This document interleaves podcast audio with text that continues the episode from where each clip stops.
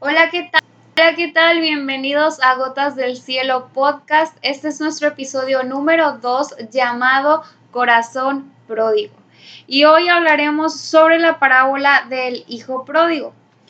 A menudo Jesús solía hablar en parábolas, esas historias simples que nos permiten entender su obra, su propósito y su reino.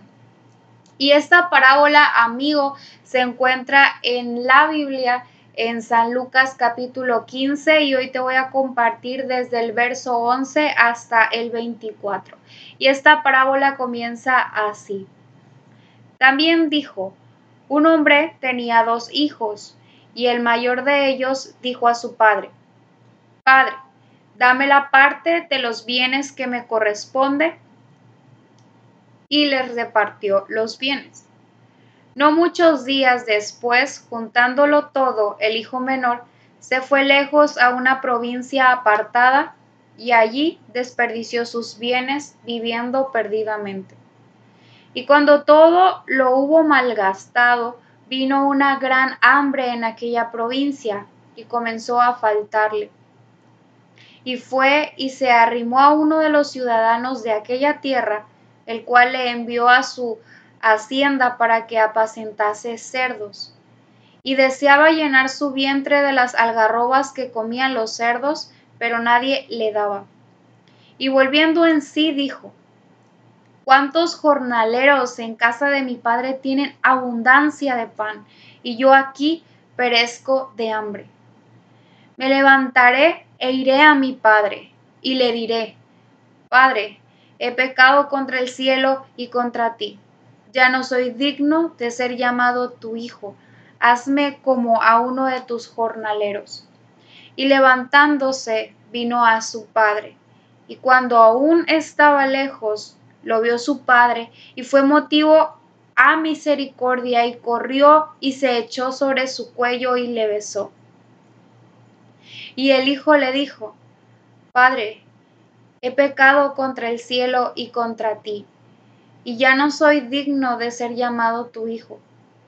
Pero el padre dijo a sus siervos, Sacad el mejor vestido y vestidle, y poned un anillo en su mano y calzado en sus pies, y traed el becerro más gordo y matadlo, y comamos y hagamos fiesta. Porque este mi hijo muerto era y ha revivido, se había perdido y es hallado, y comenzaron a regocijarse. Timothy Keller define la palabra pródigo en su libro El Dios pródigo como la cualidad de gastarlo todo en una manera descuidada y extravagante. Esto es justo lo que vemos hacer con su herencia al Hijo pródigo en la parábola de Lucas 15. Más aún, esta también es la manera en que Dios nos amó cuando dio su vida en la cruz por nosotros.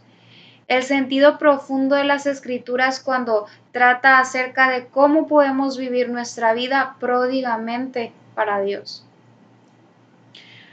Muchos hemos llegado a sentirnos identificados con esta enseñanza, pues cuántas veces nos ha tocado personificar al Hijo pródigo tomando decisiones no convenientes para nuestra vida, siguiendo un panorama aparentemente bueno y perfecto para nuestro futuro. Hemos sido egoístas, nos hemos olvidado de lo que significa la humildad, aquella que sobresale, el pensar menos en ti mismo y buscar lo que quiere el Padre comenzamos a desviar nuestra mirada y poner en poco valor las bendiciones que Dios nos ha entregado, aquellas promesas que nos han sido dadas mediante el sacrificio de Cristo Jesús. Toda mala decisión trae consigo una consecuencia. Y amigo, las bendiciones de Dios no te van a seguir si no lo pones en tus decisiones. Nos encontramos en peligro expuestos a contaminarnos, a ponernos en poco valor y revolcarnos en el barro. Y es ahí, en ese momento de soledad, de oscuridad, desesperanza, ansiedad, donde logramos volver en sí, mediante el sacrificio de Jesucristo, Es justo en ese momento en donde Dios nos llama para arrepentimiento.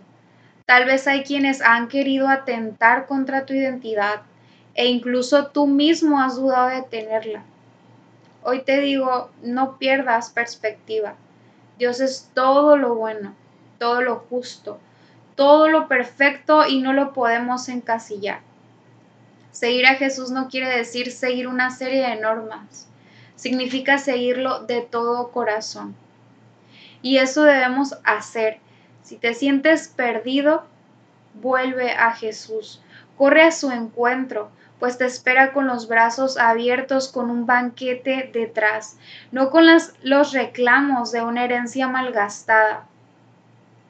Deja de comer migajas en un amor que pudo ser o construir tu propio imperio en la vanidad, los vicios, la idolatría o pornografía, entre otras cosas más. Dios nos perdonó inmerecidamente, borró nuestro pasado y nos dio un nuevo comienzo. ¿Por qué recordamos lo pasado cuando ni Él mismo se acuerda? Dios te ama incondicionalmente y te quiere libre.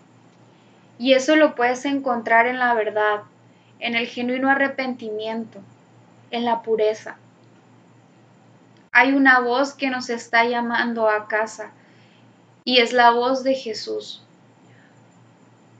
Una voz que nos quiere llenar de paz y seguridad. Una voz que nos quiere animar a tener fe porque todo esto terminará. Una voz que nunca ha dejado de hablar y que nos dice que aunque el invierno se ha extendido un poco más, la primavera está por llegar. Corazón pródigo, regresa hoy a tu Padre.